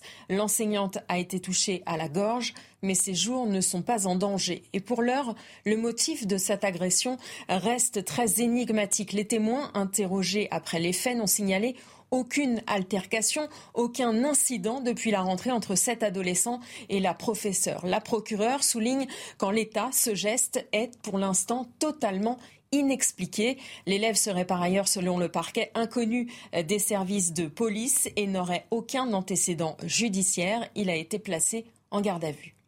Et la réaction du ministre de l'Éducation nationale, Papendia, chez nos confrères de RTL. J'ai appris avec euh, beaucoup d'émotion l'agression dont une euh, professeure de lettres euh, a été victime au lycée Malherbe de Caen aujourd'hui. Je tiens bien entendu à lui exprimer toute ma sympathie, toute mon empathie et au-delà de cette personne, à exprimer également mon empathie à l'égard de l'ensemble de la communauté éducative du lycée Malherbe, les élèves, les enseignants, l'équipe administrative et de direction. Une enquête euh, est en cours, je ne vais pas me prononcer à ce sujet aujourd'hui, mais je me rendrai au lycée Malherbe de Caen dès que possible Dès que possible, plus tôt sera le mieux. On a envie de dire une prof traumatisée, Gabrielle Cluzel, qui vient de, frôler la mort. Un choc, on peut l'imaginer également pour de nombreux élèves de ce lycée. a priori, si on lit un petit peu ce qui se dit, je ne connais pas personnellement ce lycée, mais pour m'être renseigné un peu aujourd'hui, on n'est pas dans un quartier particulièrement sensible, on n'est pas dans un lycée qui est connu pour avoir des, histoires de, de ce type. Et c'est ça qui est encore plus choquant, j'ai envie de dire. Oui, de fait, c'est un lycée de centre-ville réputé euh, euh, sans problème. C'est tant qu'il reste des établissements sans, problème, des lycées sans problème. Euh, et, c'est vrai que c'est terrifiant. C'est terrifiant pour tous les profs en France parce que ça, semble une, réplique, même si ça ne s'est pas heureusement terminé de la même façon, mais de, évidemment de ce qui s'est passé avec Samuel Paty, même si on ne connaît pas du tout les circonstances. Mais néanmoins, c'est un, professeur qui a été agressé à l'arme blanche. Alors moi, ce que je trouve quand même un peu terrible dans le, message de Papendiaï, c'est que euh, ça, invalide toutes les, priorités qu'il avait dictées lui-même, à savoir euh, la, discrimination, euh, lutter contre les discriminations de genre. Enfin, vous connaissez comme moi la novlangue. L'un n'annule pas euh, l'autre. oui, oui, oh, bah, c'est sûr. Là, sans doute, elle a été agressée parce qu'étant une femme, elle est peut-être jugée plus vulnérable et plus facilement agressable. On voit bien que c'est pas du hmm. tout le sujet. On a quand même un ministre qui est un peu à côté de, à côté de la plaque pour ce qui concerne les, vrais sujets d'inquiétude des professeurs, des élèves, mais évidemment des parents. Moi, je, ne savais pas qu'être prof était un métier à haut risque. Euh, et, on voit bien que euh, ces événements se reproduisent et que ça devient proprement terrifiant. Alexandre, euh, les forces de l'ordre ont rapidement appréhendé le suspect, on, l'a bien compris. J'ai lu le témoignage d'un lycéen aujourd'hui, de ce lycée Malherbe, donc, qui a raconté que le présumé coupable donc sortait tranquillement du lycée. et à travers cette déclaration, ce témoignage, on ressent, oui, cette forme de détachement par rapport à l'acte commis qui dit vraiment quelque chose du rapport à la, violence dans notre société désormais. Oui, le, manque d'empathie, en fait. Euh, le fait qu'on tue euh, comme euh, on volerait un bonbon. Enfin, je, j'ai le, premier exemple qui m'est hmm. venu à l'esprit, mais que le, la, la, Il a 15 ans, hein, ce lycéen. Oui, mais c'est très inquiétant sur le, le degré de violence et en fait la décivilisation parce que le, euh, le, même âge que ces euh, jeunes qui ont tabassé cette pauvre dame à Cannes de 80 ans. C'est-à-dire, c'est que l'autre devient un objet, en fait. Euh, et donc, ça, ça, pose aussi une question sur ce qui est en train de devenir notre société, sur, l'éducation, les, repères élémentaires, en fait, minimum. On voit qu'il y a une partie de la jeunesse qui a perdu ses, repères minimums. Maintenant, il est, il est difficile de, de s'exprimer tant qu'on n'a pas le, le contexte exactement de, de l'agression. Est-ce que euh, c'est un problème euh, psychiatrique? Euh, Est-ce que c'est un problème d'un individu un violent de 15 ans qui est en seconde, qui est dans l'enseignement classique. Classique, ça, n'a pas l'air. Non, mais il y a aussi, rien Il y a aussi un autre élément, moi, qui Gabriel Cluzet disait la réplique de Samuel Paty. On peut, on peut ne on ne peut pas ne pas penser euh, non plus à un acte euh, intégriste puisqu'elle a été euh, touchée à la gorge. Donc c'est des questions qui me viennent comme ça, mais comme on, va être très prudent, comme on ne sait pas, on n'en sait pas plus. C'est pour ça, peut partir d'une simple querelle parce qu'il y a cette désinhibition justement, cette ça peut distance, être, ce détachement qui fait que tout à fait. Là, on n'a aucun élément et on va fait, pas. Tout à fait, ça peut être les deux. Et dans tous les cas, je rejoins Gabriel Cluzel sur le fait que l'une des priorités à l'école devrait être euh, le, rétablissement d'une forme d'autorité. Il fut un temps où l'école était un sanctuaire. Euh, on en est, euh, on en est bien loin, mais on devrait essayer de tenter de rétablir, de, de faire que l'enseignant était aussi un notable, quelqu'un que qu'on admirait. Il y, y a, tout ça, ça, ça va prendre du temps, mais ça devrait être l'agenda prioritaire euh, de ministre de l'Éducation nationale. Et on voit qu'on n'est pas du tout euh, là-dessus, euh, hélas. Donc je suis d'accord sur le la question du décalage avec les réalités de la société et les enjeux les plus les plus primordiaux aujourd'hui. Valérie Lecable, on se sent euh, complètement désemparé face à ce type d'informations. Écoutez, c'est très compliqué euh, de commenter parce qu'on ne connaît rien euh, de la personne. on sait, on sait simplement qu'un gamin de 15 ans est allé au lycée avec un couteau et qu'il a porté un coup à la gorge à sa prof. Voilà, donc c'est déjà quand même. Il va y avoir des examens psychiatriques qui donneront peut-être plus quelque chose, peut-être qu'il va dire quelque chose, on ne sait pas s'il y a une querelle, s'il y a une altercation, s'il lui en voulait de quelque chose, on ne sait rien du tout. Mais moi, ce que ça. Mais là, on parle d'un fait grave. mais, les incivilités, les violences à l'école, c'est le quotidien Non, mais moi, je, je suis d'accord avec ça. Mais ce que ça me provoque aussi sur cette histoire euh, d'armes blanches, alors est-ce que il y a une intention euh, terroriste derrière. C'est une question qu'on peut se poser, on n'en sait rien. Mais je me, je me dis aussi que... aucune information ne laisse à penser pour le moment qu'il s'agirait d'un quelconque lien avec un, un acte euh, intégriste. donc moi, ce que, ce que ça m'évoque aussi, c'est tous ces jeunes qui passent leur journée enfermés dans leur chambre à regarder des écrans, à jouer à des jeux extrêmement violents. Euh, Parce qu'on s'oriente plus vers cette analyse-là. À se balader dans je ne sais quel monde euh, complètement virtuel, sur lequel absolument personne n'a aucun contrôle et qui vivent leur vie par procuration, effectivement, un petit peu comme vous le disiez, c'est-à-dire complètement. Ça veut dire qu'on n'a pas les armes pour les comprendre, en fait. Complètement détaché. Qu'est-ce qui lui est arrivé dans sa tête? Pourquoi il a monté cette histoire? Parce que visiblement, c'était prémédité. Il avait le couteau sur lui. Bien sûr. Et il s'est précipité sur cette femme sans aucune raison. Donc, il, il s'est monté euh, un truc dans sa tête. Et c'est vrai que on est dans un monde extrêmement compliqué parce que certes, il y a l'école avec la perte de respect de l'enseignant, etc. Mais il y a aussi ce qui se passe à la maison et à la maison aussi. Euh, il y a une perte aussi de repères, une perte de règles. Et puis, et puis, une fois de plus, toute cette société virtuelle, digitale, maintenant ce métaverse euh, où il y a des gens qui ont des fausses vies et des deuxièmes vies, etc. Et qui font qu'on euh, a l'impression, effectivement, parfois, que la jeunesse est complètement déconnectée de, détacher, déconnecter ailleurs, jusqu'à agresser quelqu'un et le blesser fortement. Jean-Sébastien, tous les jours, on est confronté à des scènes qu'on ne voyait pas il y a quelques années. Oui, mais regardez, ce qu'on est en train de faire ce soir, c'est une espèce de parabole magnifique de la société dans laquelle on vit. On parle d'un débat sur le droit à mourir dans la dignité. on fait une page de pub, et puis après on dit ah tiens, bizarrement, il y a des gens pour qui la valeur euh, de la vie ne semble plus représenter quoi que ce soit. Peut-être y a-t-il un lien. Je ne vous parle pas de ce cas-là spécifique, mais quand on regarde l'évolution de la société, alors j'entends hein, tous ceux qui vont dire, les gens très intelligents qui vont dire, le meurtre a toujours existé, la violence a toujours existé. Les gamins de 15 ans qui, euh, qui plantent leur enseignante, ça n'a pas toujours existé. Comme moi, mais je pense que le sens n'a pas forcément toujours été le même. Le nihilisme n'a pas forcément toujours été le même. Il y avait peut-être un peu plus de sens de la transgression, peut-être même d'utilité dans le fait d'attaquer des gens et pas uniquement de se jeter sur quelqu'un euh, finalement quasi sans raison. Mais on, on est dans une société qui est complètement folle puisqu'on veut toujours plus de droits. On ne veut pas supporter la moindre frustration, donc pas supporter la frustration que pourrait représenter l'autorité d'un professeur, que pourrait représenter la contrainte euh, d'un établissement scolaire. On veut avoir le droit d'aller au lycée, c'est une atteinte aux droits de l'homme si on n'a pas le droit d'y aller en claquettes chaussettes. Parce que vous avez vu que certains se sont plaints, que certains établissements. Oui, mais enfin, vous voyez bien que cette espèce de cocktail-là, tous ces ingrédients-là, il n'y a pas un lien de causalité entre les claquettes chaussettes directement et le fait de se jeter sur une prof avec un couteau. Mais c'est un cocktail général. À partir du moment où il n'y a plus le sens du sacré, de la transcendance, du sacré de la vie, parce que justement, on considère que la vie, finalement, c'est un truc un peu utilitariste, puis un peu virtuel aussi, pour les raisons qu'exposait Valérie Lecable, parce que c'est vrai que, bah voilà, il y a, un monde parallèle. parallèle. Et on voit bien que ça a produit une gigantesque quête de sens et un débat politique où on va expliquer que les conservateurs sont quand même d'infâmes réactionnaires qui pourrissent la vie de tout le monde en les empêchant de faire ce qu'ils veulent.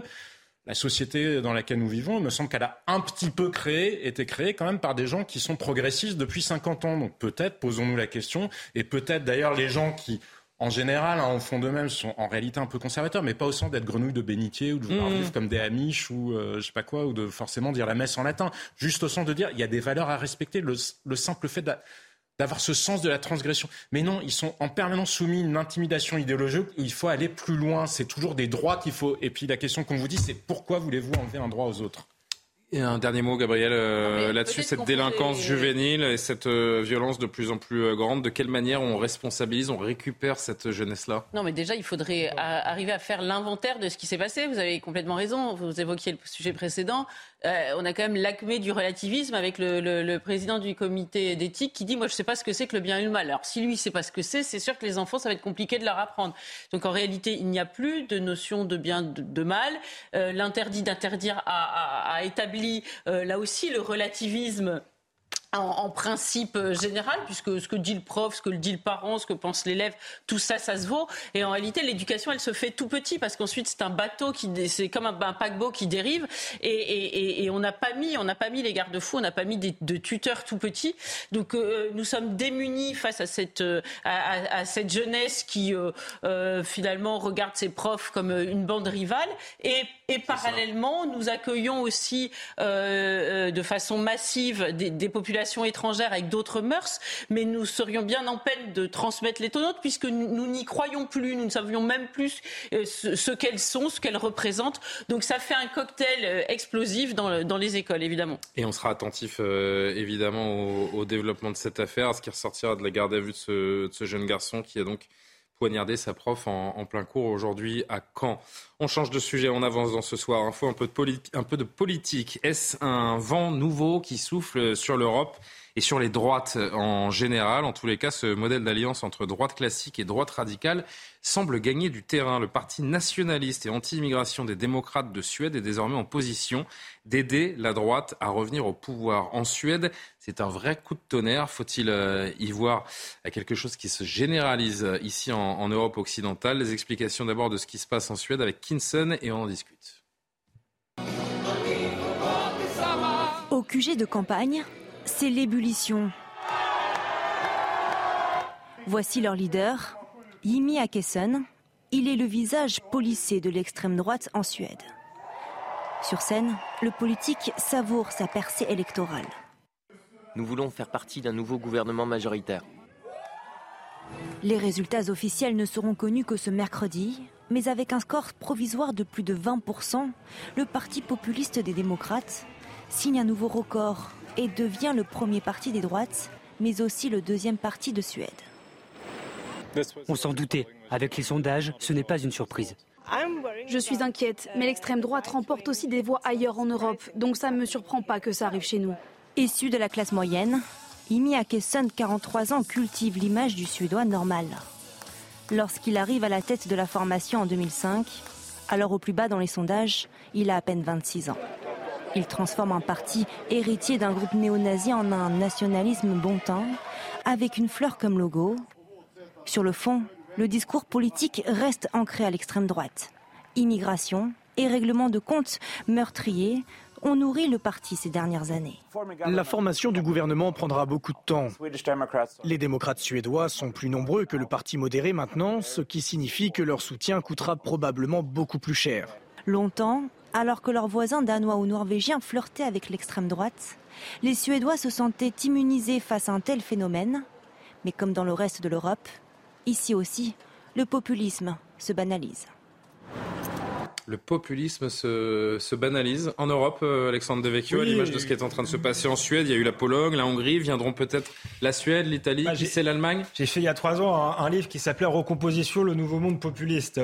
J'employais d'ailleurs le terme populiste, pas forcément de manière euh, péjoratif, c'est une manière de disqualifier. Qu'est-ce qu'on met exactement derrière ce terme C'est euh, un, terme qui sert à disqualifier tous ceux qui pensent qu'il faut plus de fermeté en matière euh, d'immigration, qui pensent qu'il faut plus de protection de manière générale face euh, à la mondialisation, qu'elle soit économique ou multiculturaliste, culturelle. Donc voilà, comme on pouvait plus dire fasciste et nazi, on a dit populiste. Et je pense que c'est un terme en plus maladroit parce qu'il disqualifie le peuple, comme si d'être favorable au peuple, c'était un crime en soi. Donc, euh, moi, je pense que la raison euh, de, cette percée, euh, pour les populistes tout de même, est tout simplement la politique qui a été menée par les sociodémocrates sur la question de l'immigration en Suède depuis des années, avec une explosion de l'insécurité, euh, des agressions à la grenade. Il y a des règlements de compte à la grenade en Suède. Et c'est intéressant, dans le reportage, on parle du Danemark.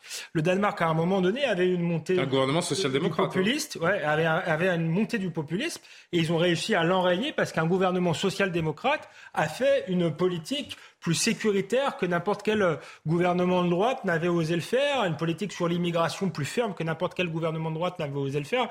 Donc on sait comment faire euh, baisser le populisme en s'emparant euh, de ces questions-là qui plongent les peuples dans un certain désarroi. Ce qui est intéressant aussi, c'est que les droites populistes sont devant, y compris en Suède, et c'est le cas aussi en France, devant la droite traditionnelle. Italie prochainement également, probablement avec Fratelli d'Italia qui... Tout à fait. Et c'est souvent parce que je crois qu'ils ont réussi à s'emparer de la question sociale.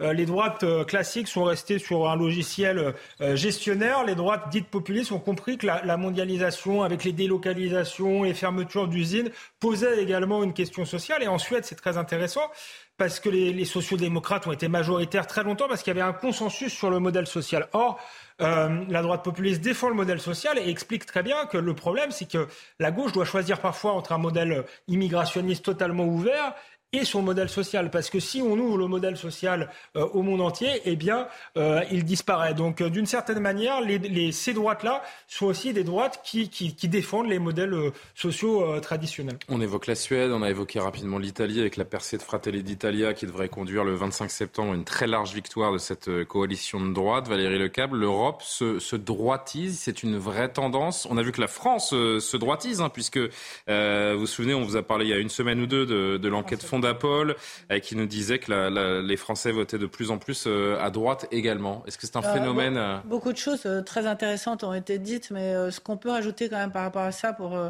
rester. Alors d'abord sur la Suède, c'est pas sûr à 100% que ce soit la droite. Mais il y a une belle hein. tendance. Demain, il y, a, un écart, c'est très très serré hmm. entre une coalition de gauche et une coalition de droite. Et ce qui est sûr, c'est que l'extrême droite est à 20% mais ça ne veut pas forcément dire que l'alliance des droites va être élue.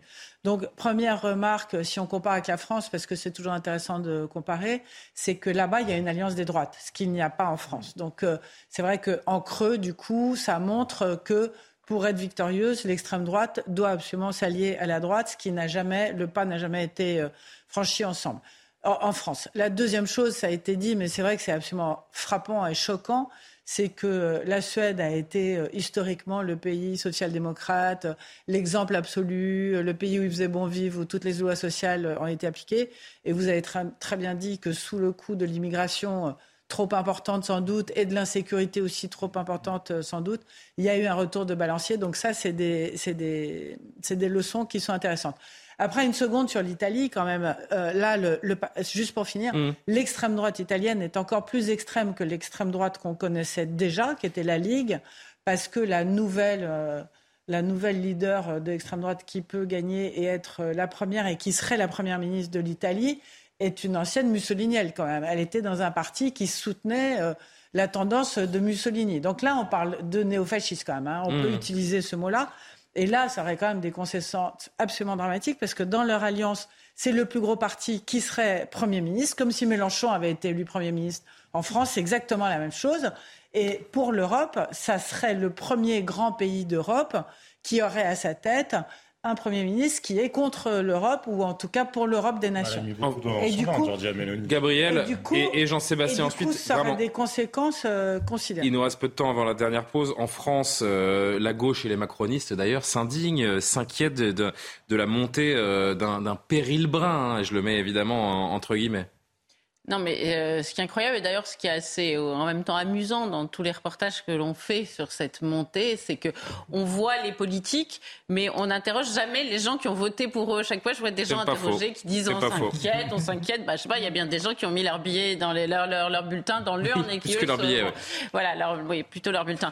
Donc c'est pas une catastrophe naturelle qui est tombée du ciel. Non, c'est visiblement la, la, la, volonté du peuple et, et, et sans doute euh, euh, ce sont ceux qui la dénoncent qui se sont eux-mêmes enfermés dans une dialectique euh, en croyant euh, condamner la droite ou l'extrême droite. C'est-à-dire, par exemple, ils s'interdisent les sujets d'immigration.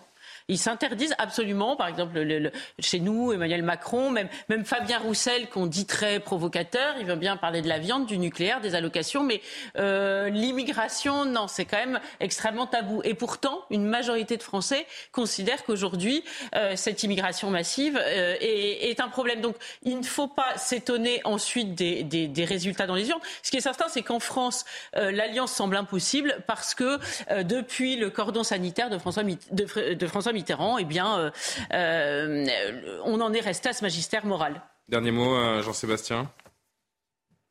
Bah, il y a eu d'autres gouvernements. Hein. Euh, c'est le cas en Autriche. Ce ne sont pas devenus euh, des États euh, ni nazis ni fascistes. Donc ça ne veut pas dire que ces partis-là ne soient pas porteurs de discours. Mais quand on parle de la Pologne et de la Hongrie, on fait parfois allusion à certaines prises de, de position, certaines, euh, certaines lois votées qui sont parfois liberticides. Je pense au traitement sur l'homosexualité, notamment en Hongrie par le Premier ministre Viktor Orban. C'est en Suède ou c'est en, pardon en Pologne ou c'est en Hongrie. Ça n'est pas exactement la même même histoire ni la même culture mmh. politique.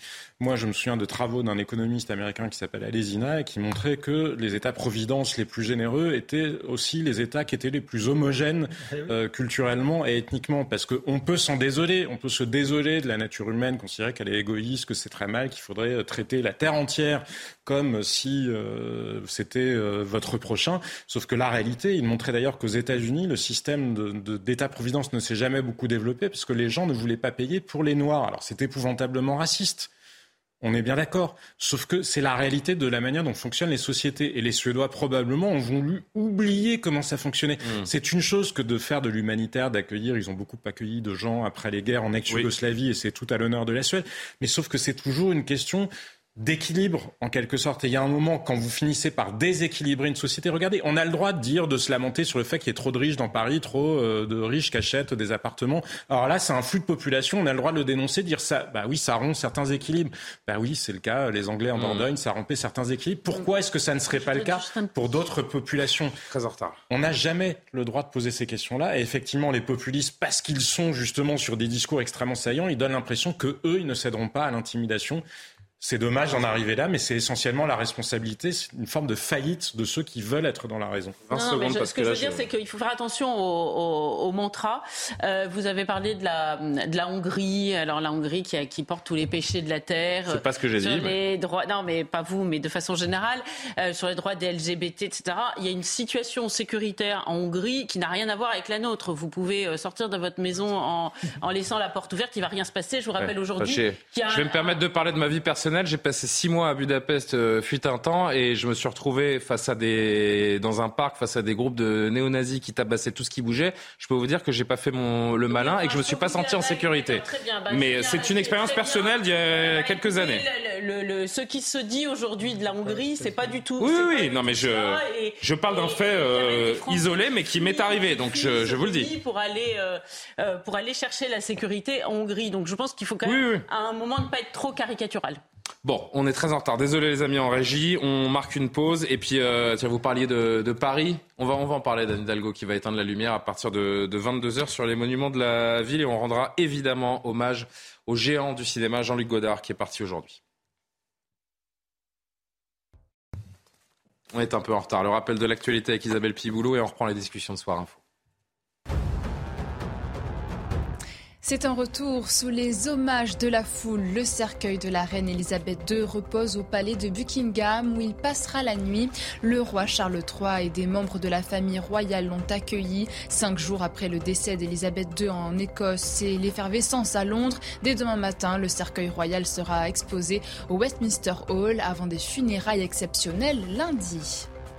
En France, les flammes font à nouveau des ravages en Gironde. La piste criminelle est privilégiée. Plus de 1500 hectares ont été détruits cet après-midi, soit un total de 3270 depuis hier. Le feu s'était déclaré dans la commune de Somos. Plusieurs centaines de personnes ont été évacuées, notamment à Sainte-Hélène. Enfin, en Ligue des Champions, l'Olympique de Marseille s'est incliné 1-0 à domicile face à l'Eintracht Francfort, une équipe allemande bien organisée en défense qui s'est imposée à la 43e minute avec un but inscrit par Jesper Lindström, dernier de son groupe avec 0 points. L'OM recevra le 4 octobre le Sporting Portugal, premier de son groupe avec 6 points. L'Olympique de Marseille, malheureusement, qui a perdu 16 de ses 17 derniers matchs de Ligue des Champions. C'est un petit peu compliqué avec la Coupe d'Europe pour les Marseillais, mais il reste des matchs de poule pour se refaire, comme on dit. Toujours avec Valérie Lecap, Gabriel Cluzel, Jean-Sébastien Ferjou, Alexandre Devecchio. Dès le 23 septembre, en raison de la flambée des coûts, la capitale française, Paris, euh, montrera l'exemple énergétique avec une extinction avancée de l'éclairage des bâtiments municipaux. Anne Hidalgo l'a confirmé aujourd'hui. Je ne souhaite pas l'arrêt de l'éclairage public parce que c'est aussi une question de sécurité. Voilà. Et il faut que la ville euh, reste sûre. Mais évidemment, il y a beaucoup d'éclairages sur lesquels on peut agir. Je pense à tous les éclairages ornementaux, l'hôtel de ville, les mairies d'arrondissement, des bâtiments publics qui sont éclairés.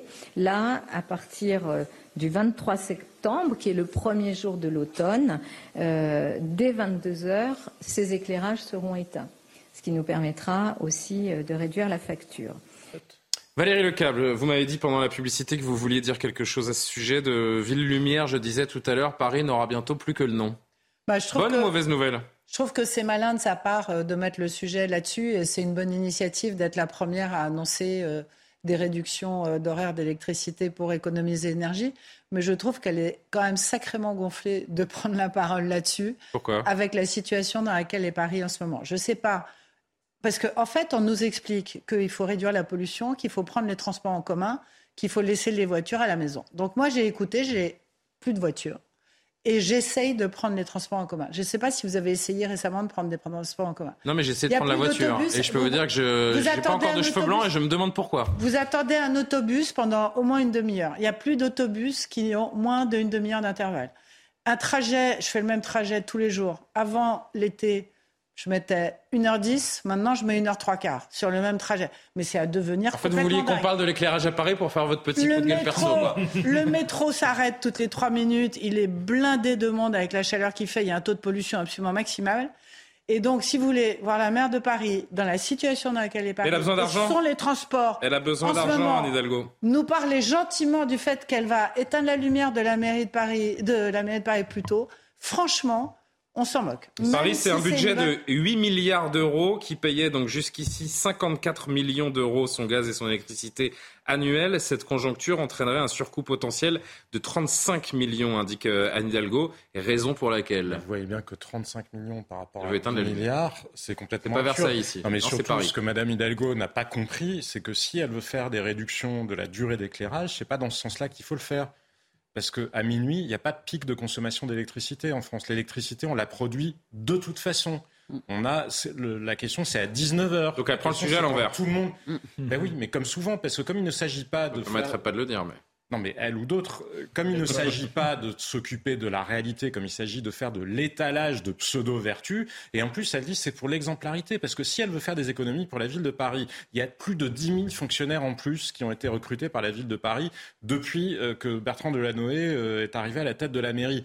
On peut peut-être essayer de rationaliser, d'autant que dans le même temps, la mairie a délégué beaucoup de missions qui étaient auparavant assurées par ses agents à des sociétés privées à l'extérieur. Donc si elle veut faire des économies, elle peut, doit facilement pouvoir faire 35 millions d'euros euh, d'économies sur la manière dont la ville est organisée. Regardez, il y a plusieurs centaines de personnes qui, font, qui sont euh, affectées au service communication de la mairie euh, de Paris. On se demande d'ailleurs à quoi ils Et en même temps, est-ce qu'on a besoin d'avoir des monuments, des frontons qui sont allumés toute la nuit énergétique, Mais d'un point de vue énergétique, oui, mais Julien, d'un point de vue énergétique, d'un point tout ça en même temps. Gabriel, je viens vers vous. énergétique, ça n'a pas de sens. Quant au nudge, ce qu'on appelle le nudge, l'exemplarité, vous savez, d'essayer de pousser les gens dans la sobriété, de toute façon, ça ne marche pas ça ne marche pas. Ça peut être même contre-productif. Toutes les études montrent que ça ah bon ne marche eh ben, Je vais allumer la lumière toute la nuit si vous n'êtes pas. Euh, ce, qui, ce, qui, ne sera pas mon cas, hein, évidemment. Et la Tour Eiffel, euh... ce sont des un peu. Sans surprise, euh, la ville va également, euh, Gabriel, baisser d'un degré la température de ses bâtiments, y compris pour l'eau dans sa quarantaine de piscines. De 19 degrés, le thermomètre va passer à 18 dans les bâtiments en journée et à 12 quand ils seront inoccupés le soir et le week-end. Bienvenue dans le monde moderne. Non, ben, oui, vas-y. Donc, si c'est si ça le progrès, ça fait, ça fait pas rêver. Non, mais de fait, euh, pour revenir sur les monuments, c'est une mesure qui n'a pas de sens dans, dans, la mesure où l'électricité ne se stocke pas. Donc, euh, la nuit, il n'y a pas de. Il n'y a pas de pic, vous l'avez dit très justement. Mais ça va réduire sa facture, sinon elle ne le ferait pas. Non, non, mais c'est une... une... goutte d'eau par rapport au euh, gaspillage qui apparaît. Paris, il lui reste une chose, voilà, c'est son patrimoine, ses façades. C'est ce que les, touristes retiennent et viennent chercher. Euh, si ça devient aussi euh, euh, mal éclairé qu'une qu'une route de campagne et, et un coupe-gorge, alors ça, ça m'amuse quand elle dit il faut que Paris reste sûr. C'est sûr que. Oui, elle va laisser l'éclairage public. Hein, ouais, non, non, Encore heureux. Paris reste sûr, mais pardon, Paris n'est pas sûr. Hein, on vient d'apprendre qu'il y a quatre dépôts de plainte pour viol chaque jour depuis, en moyenne, depuis plusieurs mois. Donc non, je, je crois qu'il y a un, un précisément un gros échec, c'est sur euh, l'insécurité. Donc évidemment, ça ne va pas contribuer à, l'améliorer, mais surtout, c'est vrai qu'on nous en avons un petit peu assez de ces brevets de vertu. Vous voyez, je me souviens de Ursula von der Leyen qui nous apprenait à nous laver les mains pendant le Covid. Je pense mm. que bientôt, on va nous dire combien de temps euh, euh, il faut laisser couler le filet d'eau pour, pour, prendre notre douche et ça fait un peu dame patronesse euh, du, du, 19e, boutonné jusqu'en haut. Mais c'est vrai que si on veut... Je, crois que nous en avons tous assez. Moi, j'ai très peur pour mes sapins de Noël. Pardon, j'ose le dire, j'ai ah un vice. Ah oui, vous n'allez pas pouvoir allumer vos sapins la nuit Ah non, alors qu'on ne me prive pas de mes guirlandes, sinon ça va très mal se passer. Je vais vous envoyer le GIGN à la maison, moi. Hein. On va s'en occuper de votre sapin, je vous le dis tout de suite. Hein. Euh, Gab, euh, Alexandre, pardonnez-moi. Non, mais, je, ah, non, mais c'est vrai que Paris, en ce moment, est... Euh, c'est une ville qui est en train de clochardiser, C'est hein, un peu facile de le dire, mais... Euh, non, mais Paris est glauque. Il y a je, je suis né, je suis né dans cette ville et je ne la reconnais plus. Je vous le dis franchement, ça devient, ça devient ah, insupportable. Paris est une ville qui s'enlaidit avec, euh, avec le temps. Et c'est vrai que... Qui... tout court aussi. Peut-être, bravo. Euh, mais, c'est vrai que si on enlève, si on enlève les, les, les ornements et ce qui donne envie aux gens de venir à Paris? Et la raison pour laquelle cette ville fait encore un peu rêver, Bon, euh, bah pour, pour, des économies de bout de chandelle, comme nous le rappelle ce, ce qui a été dit. Là, on voyait des, des, images de l'Opéra de Paris, comme quand il est éclairé, c'est quand même mieux. Même le, la mairie de Paris, qui est un beau bâtiment. Et puis ça euh, fait plaisir la nuit de rentrer chez soi et de voir ces monuments magnifiques qui nous, euh, qui voilà, nous, qui nous, la, la, beauté, c'est aussi de l'écologie. Moi, je on, on l'oublie, mais la, la, beauté des villes, la beauté de, des paysages. D'ailleurs, on va peut-être parler des éoliennes tout à l'heure. Ça bah fait partie aussi. Ça fait partie aussi de l'écologie. Donc moi, j'ai pas grand-chose à ajouter. Euh, si, et, pareil, je, je, pour abonder dans le sens de Gabriel, la politique de la vertu, de la morale, c'est aussi un moyen de cacher son impuissance sur tout le reste. Et effectivement, à Paris, euh, on voit une très mauvaise gestion, des problèmes d'insécurité, de saleté. On parlait tout à l'heure de Budapest, qui a peut-être des défauts, euh, mais qui est une ville qui est belle, sûre, propre. Et c'est vrai quand on voyage un peu, ce qui est inquiétant, c'est que partout en Europe, toutes les grandes capitales, euh, voilà, on voit du rêve et que Paris, euh, moins en, de moins en moins, c'est même, je crois, la, la, seule euh, ville qui se dégrade à ce point-là. Et le métro parisien, quand même le pire métro d'Europe. Je, ne je les ai pas tous faits, mais à peu près dans toutes les capitales, c'est un, des pires métros d'Europe. Donc ça, ça, ça dit des choses et sur l'état de la France également. Il nous reste un petit peu plus de, de 5 minutes. Donc à partir du 23 septembre, hein, je précise donc une dernière fois, à partir du 23 septembre, où est-ce que j'ai mis ma petite fiche? Bon, c'est à partir du 23 septembre que les monuments euh, seront, euh, seront éteints, notamment l'hôtel de ville et les monuments et les musées municipaux. Il nous reste un petit peu plus de 5 minutes pour évoquer évidemment la mémoire de Jean-Luc Godard, qui est mort aujourd'hui, un cinéaste euh, complet, à la fois réalisateur, scénariste réalisateur du Mépris à bout de souffle, notamment pour ne citer que ces deux films euh, cultes. Il est mort à l'âge de, 91 ans, l'hommage du chef de l'État sur le réseau euh, Twitter pour saluer la mémoire de Jean-Luc Godard. Donc on va lire ensemble le tweet d'Emmanuel Macron s'il s'affiche euh, à l'image. Le voici. Ce fut comme une apparition dans le cinéma français, puis il en devint un maître. Jean-Luc Godard avait inventé un art résolument moderne, intensément libre. Nous perdons un trésor national, un regard de génie avec cette magnifique photo donc du cinéaste et sa caméra euh, à la main. Valérie, je commence avec vous parce que vous m'avez confié tout à l'heure que vous avez euh, connu personnellement Jean-Luc Godard. Qu'en avez-vous retenu? Qu'avez-vous euh, vécu à ses côtés? Bah, écoutez, mon tout premier boulot dans ma vie en sortant de Sciences Po, je travaillais pour une boîte de production qui s'appelait La Guéville avec Yves Robert et Daniel Delorme et qui avait la spécificité de produire à l'époque tous les films de Jean-Luc Godard. Et donc, euh, moi, je vendais les films à l'étranger et il venait très souvent nous voir. Et il était franchement extrêmement impressionnant. C'était une, une, personnalité. D'abord, il ne parlait pas. C'est-à-dire que vous le croyez. Non, mais c'est impressionnant. Ça n'existe quasiment pas, les gens qui ne parlent pas, en fait. Il ne parlait que quand vous étiez vraiment en face de lui et qu'il avait un truc précis à vous dire. Mais sinon, il arrivait, il disait pas bonjour, il passait par là, on savait pas trop. On disait ah, Jean-Luc Goldard est là. C'était une espèce de de, spectre. C'était absolument incroyable. Alors bien sûr, j'étais pétrie d'admiration, j'avais 21 ans, je crois, et je regardais cet homme euh, d'une façon absolument incroyable. Et un jour, un jour, il était là et tout, et, euh, Yves Robert, à qui il venait de parler, parce que moi, il me parlait pas, j'étais pas, assez, il me connaissait pas en fait. Et, et Yves me dit. Euh, il me dit, ben voilà, on n'a plus d'argent. Le dernier film, c'était Sauf qui peut la vie, qui est un de ses films assez connus.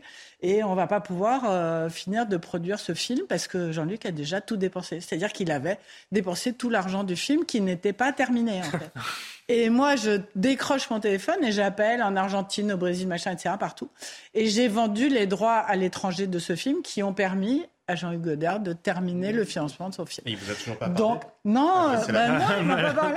C'est beau l'éducation.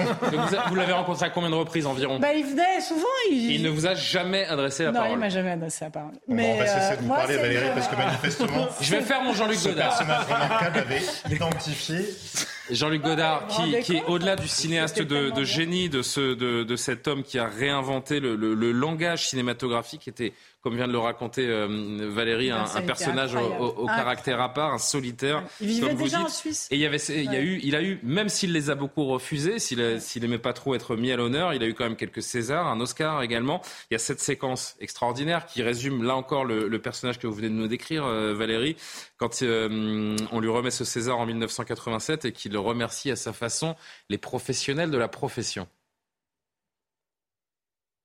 C'est avec passion que nous vous remercions d'être, d'être toujours euh, notre Pierrot le fou et d'avoir toujours su résister comme un petit soldat.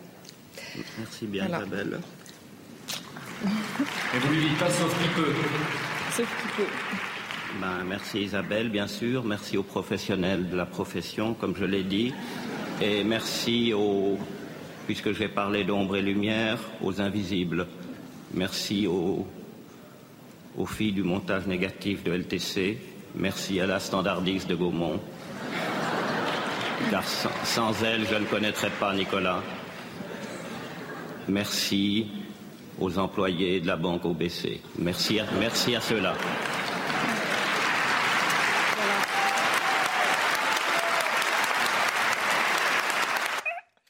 Je, disais qu'apparemment, il, il ne remerciait les, les petites gens, enfin les, petites mains, entre guillemets, euh, qu'à la cérémonie des Césars, puisqu'il il, il, adressait pas la parole euh, à, ses employés, à ceux qui travaillaient pour lui, en quelque sorte. C'est pas bien de dire du, mal des gens quand ils viennent de, décéder, mais, mais Jean-Luc Godard faisait partie de ces réalisateurs qu'on adore et qu'on déteste. Et je fais plutôt partie de la, catégorie de ceux qui n'aimaient pas euh, son cinéma. Il faut savoir qu'il a mené une véritable révolution. La nouvelle vague a été une révolution contre ce qu'on appelait la tradition française, les Renoirs. Mais aujourd'hui encore, son aura plane sur les réalisateurs euh, modernes et internationaux. Les, réalisateurs euh, modernes, mais euh, voilà, il voulait rompre avec Carnet, avec Renoir, des gens qui faisaient le cinéma français, à mon avis, un très bon cinéma français, qui avait les codes du il cinéma. Il a enterré le cinéma à l'ancienne. Les, codes du cinéma classique et il a enterré le, cinéma à l'ancienne. C'est pour ça que, voilà, moi je lui, je lui en veux un peu. Alors il l'a fait à bout de souffle, ça a donné du souffle justement, mais après c'est quand même enfermé dans des choses euh, expérimentable euh, et, pas très regardable. Et c'était en cohérence avec ses idées politiques. Il était maoïste et en fait, il a mené une révolution culturelle. Je suis pas sûr que l'art, euh, ni la politique, n'y ait vraiment gagné. Malheureusement, on est, on est pris par le temps. Je peux peut-être vous demander à l'un et à l'autre, Jean-Sébastien Gabriel, si vous avez un film à retenir de, Jean-Luc Godard en, en 3-4 secondes. Gabriel, pour commencer? Non, moi, il ne faut pas compter sur moi pour faire non, un n'étiez pas. J'ai jamais compris. Mais il n'y a pas de sapin de Noël dans les films de Jean-Luc Non, mais je fais un aveu aujourd'hui que je n'ai pas osé faire en dizaines d'années parce que quand on n'aimait pas Godard, on était un peu un triste philistin qui est un peu populiste, entre guillemets. Et ben voilà. Et, ben, je vais vous permettre, je vais vous permettre de vous rattraper en, souhaitant bonne soirée à tous nos téléspectateurs. Jean-Sébastien, un, un titre de film juste Un titre? À bout de souffle. À bout de souffle. Allez, avec Jean-Paul Belmondo. non, mais je vais vous dire le mépris. On va se quitter avec le mépris. Malheureusement, Jean-Sébastien, je vais faire comme Jean-Luc Godard avec, euh, avec Valérie. Je ne vais pas vous adresser la parole. On va se quitter avec cette séquence culte. Euh, Brigitte Bardot, la muse de Jean-Luc Godard, dans le mépris. Très bonne soirée sur CNews. L'édition de la nuit est à suivre.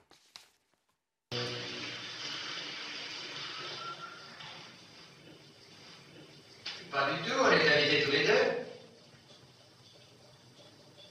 Regarde. Regarde. Ça me va bien, non? Non, moi je te préfère avec les cheveux blancs. Moi je te préfère sans chapeau et sans cigare. C'est pour faire comme Dean Martin dans Some Game Running. Oh là là, je me marre. Quoi? Je sais pas si tu veux faire comme Dean Martin, mais en tout cas tu fais comme l'âne, Martin. Qui est-ce? Tu connais pas les aventures de l'âne Martin Non. Un jour, il était allé à Bagdad pour acheter des tapis volants. Planning for your next trip? Elevate your travel style with Quince. Quince has all the jet-setting essentials you'll want for your next getaway, like European linen, premium luggage options, buttery soft Italian leather bags, and so much more. And is all priced at 50 to 80% less than similar brands. Plus, Quince only works with factories that use safe and ethical manufacturing practices. Pack your bags with high-quality essentials you'll be wearing for vacations to come with Quince. Go to quince.com slash pack for free shipping and 365-day returns.